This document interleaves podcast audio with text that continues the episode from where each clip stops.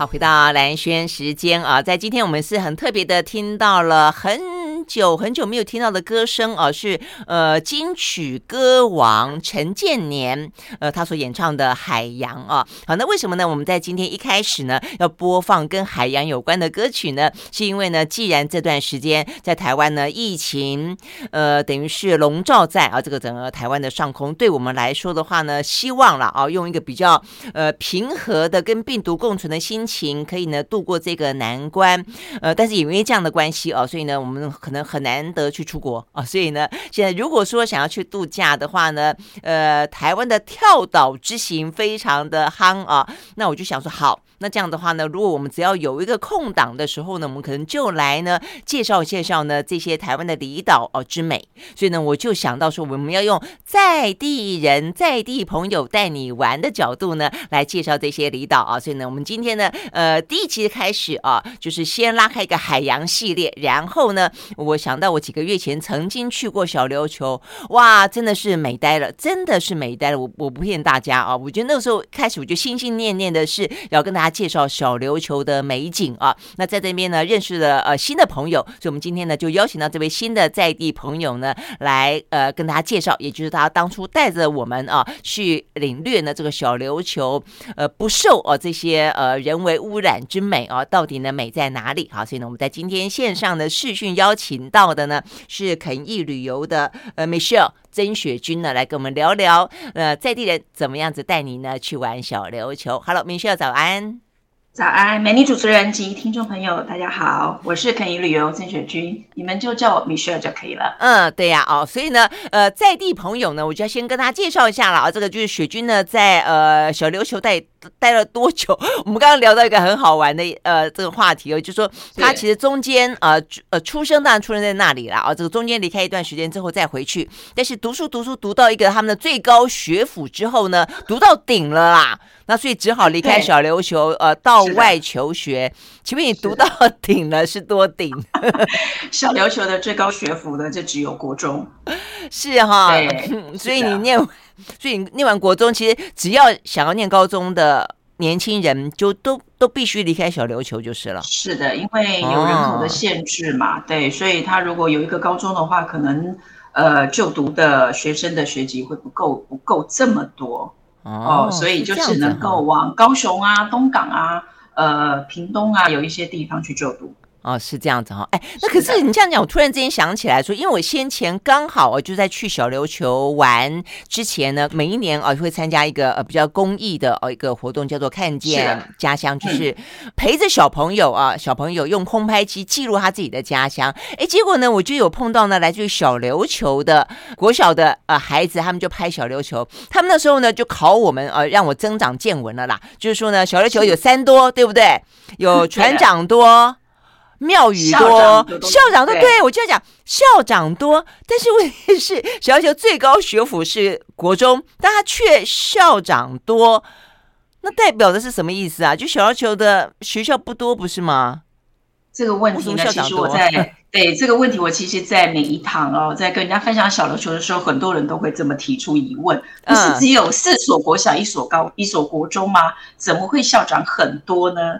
就是因为早期小琉球是一个很贫困的一个渔村，嗯，哦，那父执辈们都很辛苦的在海上作业，有可而且那时候通讯呢也不发达。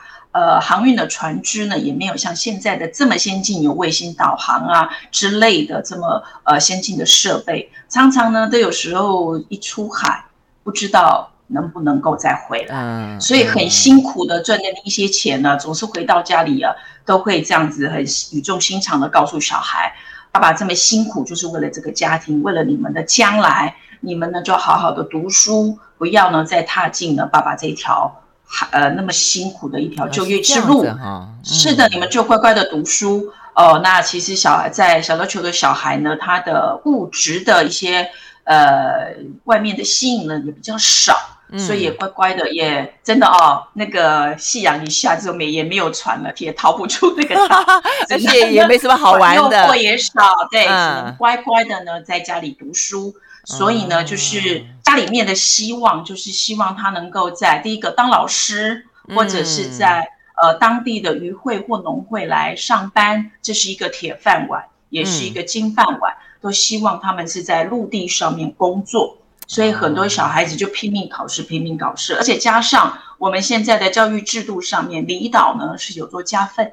加分的，哦、对，所以对他们加上来第一个志愿就是当老师，当老师，所以呢，嗯、当老师之后就要拼命考试，拼命做，还有本身呢一些呃从小到大的一个谆谆教诲吧，跟一个、嗯、一个观念，所以你就知道了，很多呢是 老师都是小琉球人，那上去之后就拼命考校长了，真的、哦，所以才会就出现是校长的。对啊，是，但是我觉得老师多可能也是呃，就是。您刚刚讲到说，希望不要去海上讨生活嘛，但是能够当老师说还当上校长的，代表说小琉球人很会考试啊，是不是？对，因为没有办法，有时候就家里面那爸爸真的就没有回来了，那我们就提一个，嗯、我们在当地呢就是很具有代表的，呃，这个李四川李先生，他就是我们小琉球当地人。哦，李四川？也是非常典型的 model。哦呃，对，因为他也是很小的时候，是高雄市的副市长嘛，前副市长，前副市长也是新北市的前副县长李四川，哦，他是小琉球人哦，是的，是的。哦，可以速传背啊，是哈，哦，厉害厉害，OK，好，所以 OK，我们大概就因此这样知道了一下，就小琉球的状况了。所以我们刚刚也聊到说呢，小琉球校长多，船长多可以理解了啊，庙宇多，所以这接下来也是在我们要请啊这个 Michelle 雪君呢带我们去逛逛走走小琉球的时候会特别提到的，就庙宇会很多。哎，不过一般来说啦，去小琉球玩好像不会先去想要去逛庙啦，哈，对不对？不会的，呃，要先去逛逛海边。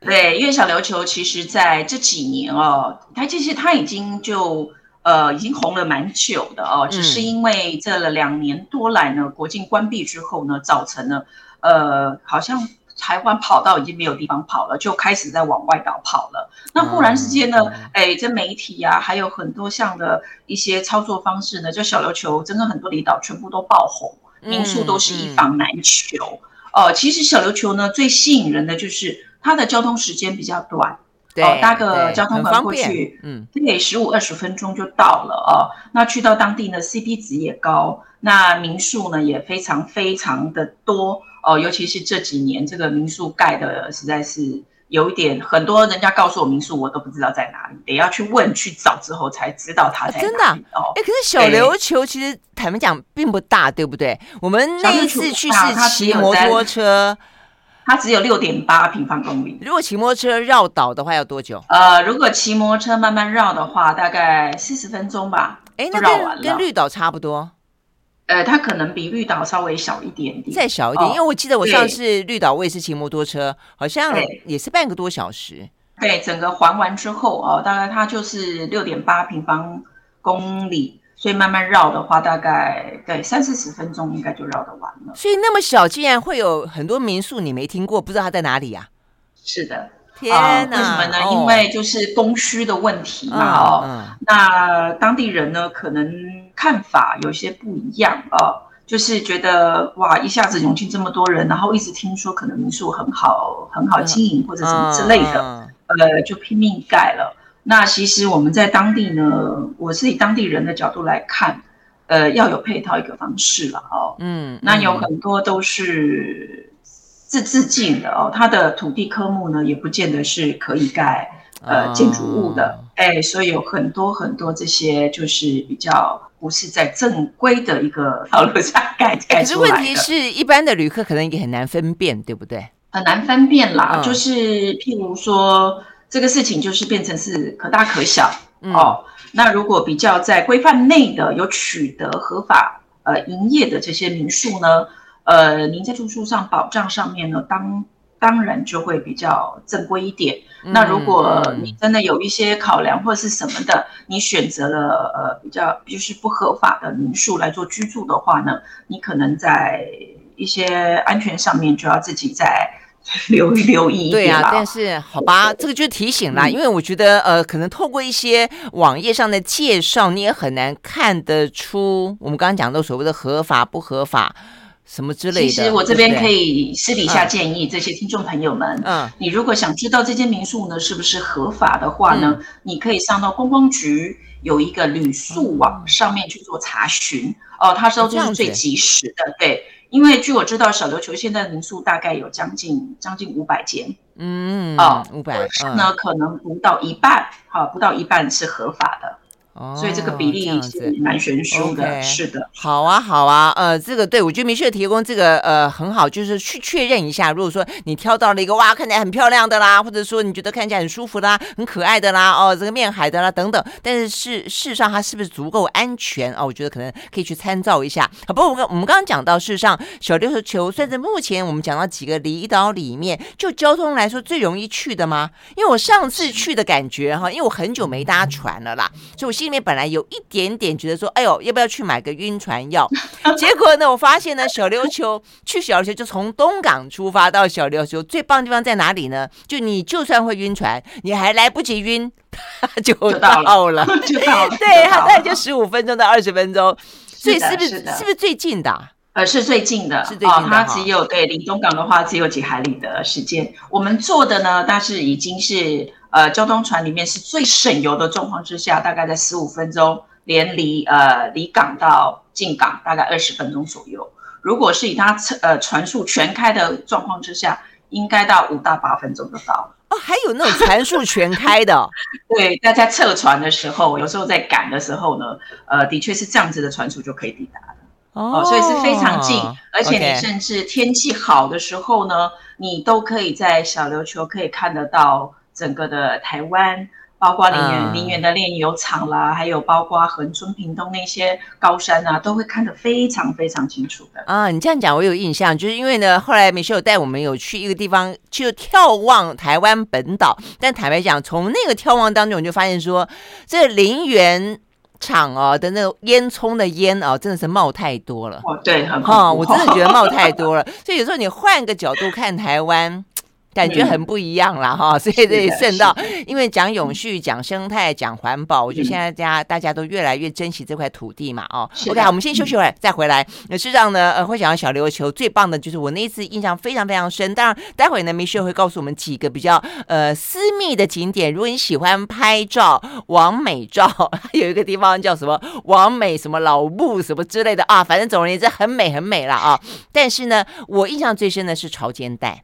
哦，潮间带里面呢，看到的一些生态，海星啦、海葵啦、海胆啦、海参啦等等，我还看到绿蜥龟，游得好近好近，它不怕我哎。那当然，我一开始看到它，我有点啊，喜出望外哦，很怕吓着它了。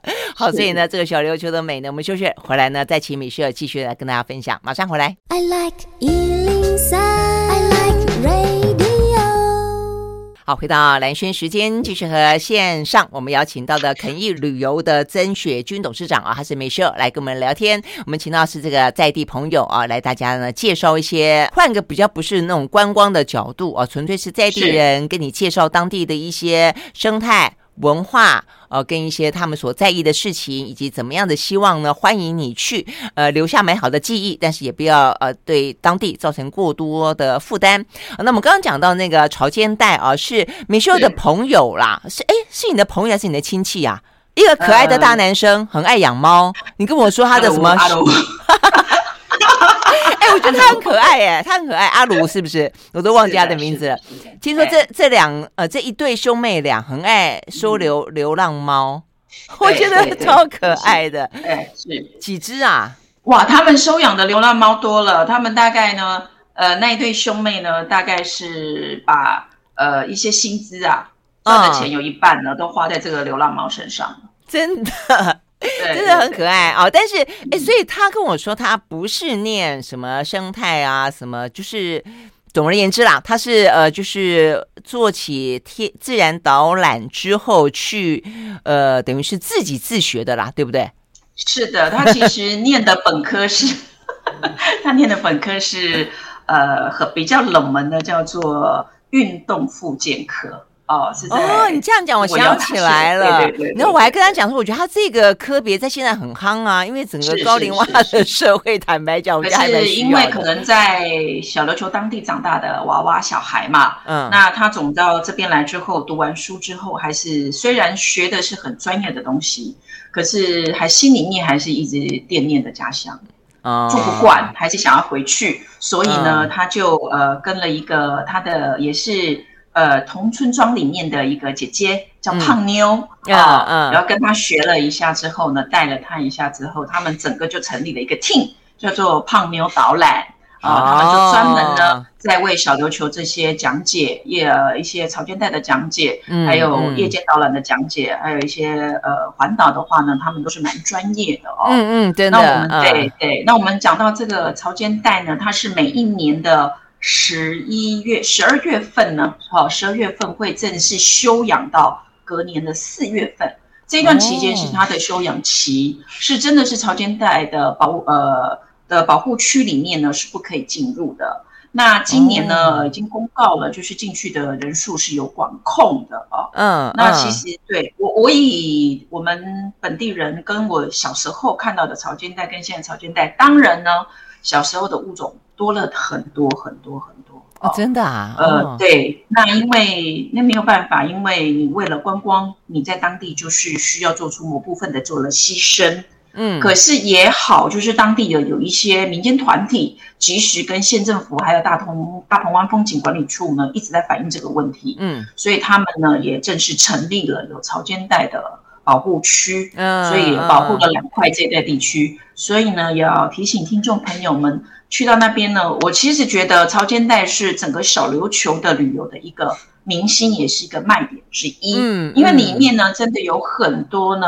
呃，这些海底的这些小生物呢，是很特别的，嗯，啊，很能够去看的，尤其是小朋友。你印象最深的是什么？我印象最深的，啊，你像那我看到的绿蜥龟，绿蜥龟，对。对啊，绿蜥龟现在是小琉球之宝哦，很难看得到，还是很容易看得到。呃，小琉球的绿蜥龟呢，它是全世界小琉球是绿蜥龟绿蜥龟密度最高的一个地方，所以你去很难的会看不到。呃，看不到的话，真的是就是你你自己最近运气可能不太好，真的哇，随便看你都看得到，真的 OK OK 好，随便看太棒了 OK 好，因为有保护的政策在哦，真的。那除了在潮间带你必须要听导览员的一些讲解以外，拜托的是你不要随便用手去触摸，这个罚款是很重的哦。尤其呢，呃，我们常常看到的那个海胆。嗯嗯嗯，哎，我们这边好像看到海胆，就看到哇，真凶，就赶快把它藏起来，看能不能马上把它破开，塞到嘴巴里面去。你可以吃，可是一颗三十万。哇、哦！你不要觉得附近没有警察，因为小琉球的当地的居民呢，每个人都是警察，他们为了他们的家乡的永续，所以你都会去检举你，会去拍你，连在你在水底下去偷欺负绿蜥龟，你都会被拍照。真的哈，真的，哦、因为他们就是要去保护他们，嗯、对对对。然后你哇，罚款三十万很可怕哎哈，三十万，所以你就不要碰就好了。我们去看，因为你这些东西要保护它，要永续，让你的子子孙孙辈们都要能看得到。嗯，嗯，对。哦，那除了这个潮间带里面还有很多的比较特别的、呃、小只的、呃，我也不会念的虾子，因为这毕竟是专业的，很小的、很漂亮的蓝色点点的虾子，还有一些海阔鱼啦。哦，那当然还有一些很比较少见的一些海胆，嗯、然后还有那个呃，很像派大星的海星，对，海星也有看到，还有很像很像便便的海参，对，一条不能吃的话，那个不能吃的，不要随便抓。可是呢，嗯、导览员呢，他们都会有几个呃 sample 可以抓上来让你看一下，嗯、哦，让你摸摸看，满心满足你的好奇心。之后呢，他们会再把它放回去。哦，他们安全的地方会把它放回，那你也放心呢，能够进到呃超千代的保护区里面的这些导览员呢，都是有执照的哦，都是要考试过有执照的才能够带的哦，不是随便你拽个你，譬如说今天叫米歇尔去帮你做导览，不好意思，我进不去的。啊，因为我没有牌照可以做介绍。OK OK，很好。那你说那个阿卢，对他们一开始还有，他有一个很简单，看起来很简单的给息，但是你真的不晓得它是什么东西，就是一个木头框，然后底下看有四方形的，然后下面一个玻璃，因为玻璃会，你把它放到海上面，它会有放大的功能。没错，哎，会有放大的功能，而且透过阳光，哎，折射的关系。对对，其实不是只有潮间带，早期呢，我们在潮间带保护区里面的那边沙滩呐。我们还是小时候的时候是可以捡到星沙的。星沙啊，他有弄给我们看。哎，其实那个真的放大才看得看得出来。那个就是呃珊瑚虫。哦，已经石化的珊瑚虫，那是非常难见的，现在已经都找不到，已经都被挖光了，对，被挖光。所以每是有一块区域，哎，就像星星一样。对对对对，所以星沙不是只有在日本的 Okinawa 才有，在台湾的小琉球也有哦，只是现在比较难找得到了，还是有哦。那前一阵子的话，刚刚好海底的珊瑚刚刚产卵完啊，要很多呢这些喜欢海底摄影的一些摄影师都有拍了照片之后有上传的 YouTube。你可以的话，可以去看一看哇！哦，其实小琉球的海底是非常非常漂亮的。嗯，OK，好，我们休息了再回来聊。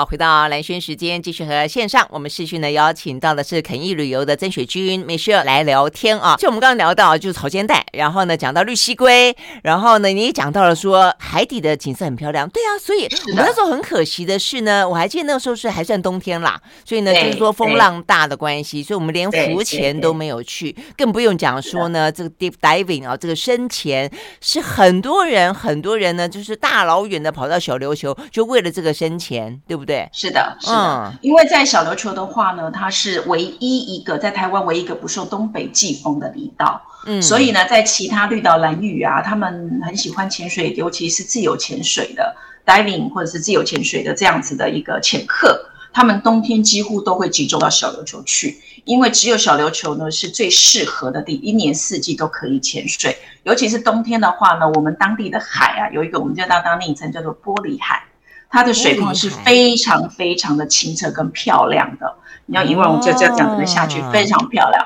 那其实会吸引到他们呢去做呃自由潜水跟深潜的唯一去的呃吸引的原因，当然除了海底的这些非常漂亮的珊瑚礁以外呢，还有就是我们小琉球的礁客 V V V I P 绿蠵龟，那绿蠵龟潜进去都会。很近距离的看到绿蜥龟在你旁边游泳，是这个意思吗？是的，可是呢，这个也要提醒所有的我们的听众朋友啊，还有非常喜爱去小琉球做深潜的这些潜客们啊，看就好了，不要去触摸到它啊，因为每一个生物呢，你你不要觉得它的龟壳是很硬的，你去拍它、去追它是很好玩的事情，其实它很多的神经呢就必。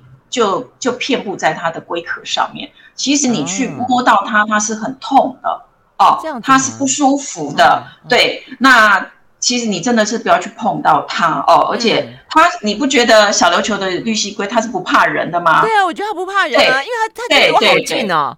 是因为它知道呢，是它是备受保护的哦，它所以它不会怕人，它也不会故意呢去跑向你。嗯，可是呢，你可以去欣赏它，你可以去觉得它很好玩，可是就拜托，真的不要去碰到它哦。哦，那绿蜥龟呢？其实，在我们现在目前造册的大概有一百四十六只左右，每一只海龟它都是有当地有一个协会呢在。在保护它，那海龟上面都是有晶片的。啊，啊，有做好记号，有晶片，对，有做好晶片，啊、因为每个海龟它的头上面的，你有看它分布的那些呃形状，其实每一只海龟都不一样，它就跟人的指纹是一样的。啊，这样子啊，是的，是的，所以它是有受保护的。然后常常下去潜水，可能还会认得，都会知道，都会知道这个是什么状啊，那个是对对 什么？那可能在当地的生活环境太好了哦，这些藻类啊，这些东的食物非常充沛，假后到修补哦，嗯可能居住好了不错，就约了同伴，所以呢，也在这疫情的这段期间呢，有空拍出了之后，竟然发现了大概将近六百多只的海龟。啊，真的啊，很多是生出来的还是跑游过来的？可能，或者是从别的地方来的也有可能。是哈，因为在当地呢，有一些海龟是有晶片，他们去研读，还有从夏威夷来的。啊，真的啊，哇，有朋自远方来。是的，是的，是的。哎，那除了说你刚刚讲自由潜水看得到，浮潜看得到绿蜥龟吗？应该也看得到，你你其实也有的时候也不用去浮潜哈，你就是这样讲有道理，我站在海边也看到。有道理。我们上次在威尼斯海滩有一只那么大的绿蜥龟，竟然跑来找你们，有没有？是是是啊，也是对对对啊，那个叫做威尼斯海滩呐。是的，是的。哦，那个海滩好漂亮。好，OK，好，所以我们接下来呢，就要呃从海底出来，我们就要讲几个比较漂亮的海滩了啊。不坦白讲，我觉得你带我们去的几个海滩都很漂亮，但是我觉得有个特色，呃，威尼斯海滩是不是嗯算是呃沙沙滩白沙？但你们后来有几个是比较像是岩石风化的那一种。对哦，那也好美哦。对，小琉球的地形是非常特别，因为它是整、嗯、整座岛是由珊瑚礁隆起的岛屿。嗯，全世界只有七座，台湾的小琉球呢，就是七七座里面的一座啊，所以非常的特别的。嗯、有很多研究地质的呃专家学者都会到小琉球去勘察这个地形研究。嗯，所以小琉球的地形呢，就像呃我们美女主持人讲的，有很多呢是珊瑚礁的。沿岸的地形，还有很多是沙、嗯、沙呢？为什么会有沙？就是由珊瑚礁还有海藻去西化之后呢，石石化之后拍上岸之后才会产生沙岸。嗯，啊、哦，那细细的看都还是小小的珊瑚礁，很像那个痱子粉的这种细度的。嗯，啊、哦，这种很细的沙，那慢慢的会还是有一些沙粒会上来。其实它都是由呃珊瑚礁。呃，珊瑚死掉之后呢，排上岸的嗯嗯嗯哦，那你说沙岸的话呢，像中澳嘛，中澳沙滩，还有我们去的威尼斯沙滩，嗯，这些都是比较大型的沙滩。嗯、还有一个是我们从百年榕树那个地方有一个秘密基地，有没有往上爬一点，啊、往下看哦，整片旁边呢就是都是沿岸，有没有？很像那个。嗯一条一条的沿岸，中间有一块小小的港湾，那一块沙滩非常漂亮。那个港湾我还看到有人，那个时候呢，就呃，就是要准备去潜水的，对，就从那边下去嘛，啊，对对对对，所以那个几个、嗯、几个沙滩呢都比较漂亮。还有呃，我也推荐的有一个地方人比较少的哦，就是龙虾洞。啊，嗯，龙虾洞呢，嗯、我们往一个小路走，走到底的时候呢，它又会有一片延伸延伸出去的沿岸岩礁岸。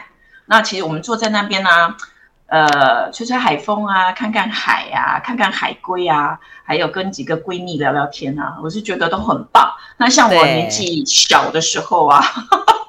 常常呢，就是呃，夕阳西下的时候，你知道我都会干嘛吗？嗯、我那时候就会买养乐多，然后呢，再买包那个科学面，然后呢，找上几个闺蜜，然后就去那边胡说八道一番啊！真的，养乐多配对养乐多科学面，对，然后去那边吃的东西好啊、呃，差不多了，五点半了，六点了，该回家吃饭了，啊，是哈，哎，所以小琉球的童年回忆，我觉得还蛮。蛮棒的哈，充满充满了自自然美景。是的，嗯，如果说你真的要去拍一些呃所谓的完美照，不管是什么手指比起来啦，那个夕阳就在你的手上啊，啊、呃哦，那些拍起来对对都超美的，真的超美的。所以有些部分是你可以走近一点点，然后去欣赏它的潮间带；有些是你远远的看，啊、呃，那个美景啊，真的是跟夕阳跟这个。彩霞满天，呃，汇成啊一气啊，这个海天连成一起，那种感觉啊，是你会几乎回来之后还会念念不忘的。好，我们休息呢，再回来。I like 好，回到蓝轩时间，继续和线上我们视讯呢邀请到的是肯逸旅游的曾雪君 Michelle 来来来聊天啊。那呃，我一定要请这个 Michelle 告诉我们说呢，我们上次去我碰到非常非常难忘的啊，还有除了潮间带啊，还有美景之外，有一个阿贝，那个阿贝呢就守护着一块。很美很美的哎，园区那个木是木头的木，然后还会告诉你说哦，怎么拍好看，怎么拍好看，然后用那个漂流木哦，就把你搭起来，然后呢，哇，那个地方很好玩。再一个就是有几家好好吃的餐厅，嗯，因为你去小琉球就一定要能够不要乱，不要自己去乱乱乱摘乱取啊，乱偷。但是的话呢，餐厅里面好吃的这些海鲜好好吃哦，所以呢，一定要请梅秀来给我们介绍一下。对，刚刚讲的那个王美老木啊，木啊，木头的木啊，这是一个呃这两年呢非常兴起的一个网红的打卡点。嗯、哦，那就是像刚才我们主持人讲的呢，就是一个阿伯把漂流木捡起来之后，他做完放在那边，那非常的角度，而且他非常的热心。你要去他在的时候，他会全程指导，教你怎么拍怎么拍，而且手机都在他身上，他都会负责一直帮你拍。哎，其实他拍出来的效果也都蛮不错的。我也觉得，我现在开始有一点点觉得说。有一点点啰嗦哈，就是啊，我怎么一直在我们旁边兜来兜去？但是后来他推荐的角度 就都真的很。一流铺 polo polo 的哈，拍起来非常漂亮。那当然，除了这些有很多的景点拍照很漂亮以外呢，呃，小琉球之前都被觉得好像是美食沙漠，其实不然的哦。像当地呢，有很多当地做出来的，像我们上次去品尝过的蜂巢虾，哎，那好特别。这个是一个非常的地道的小琉球当地的一个功夫菜。哦、呃，如果听众朋友你去的话，可以去试试看，形容一下，形，嗯。它是由虾子先去裹面衣之后去炸起来，先炸起来之后再把它排排好，排得漂亮一点，再用就就用一个呃特制的漏勺下去做鸡蛋、啊，还有鸡蛋跟鸭蛋呢去做混合，还有面衣呢去做出来之后，再用那些漏勺慢慢慢慢慢慢慢慢把它滴出来，慢慢炸炸出来的一个横向。蜂巢的，对呀、啊，砰砰的，对，蜂巢的一个虾，而且那吃起来很酥，很香，哦、对吧？对，呃、所以呢，一开始登上来，你绝对想不到你吃什么东西，这是什么东西？嗯、蜂巢虾里面有蜂吗？哦，不是，它是虾子哦，嗯、它里面没有蜜蜂在，你放心的用。可是这个是当地的一个特色菜，嗯、你也可以试试看。还有呢，呃，所谓的琉球小蜂，就是蜂肉的蜂，它是由、嗯、呃。卤肉，南部的卤肉，卤卤吧，哈，然后有蛋啊，有肉啊什么的。可是它最特别的时候，它会加上鱿鱼去卤出来的一个风味，真的是很棒的一个，对，对，一个一个菜，也可以去试试看哦。那当地当然有很多的海鲜，可是米歇尔在这边跟听众朋友分享的是。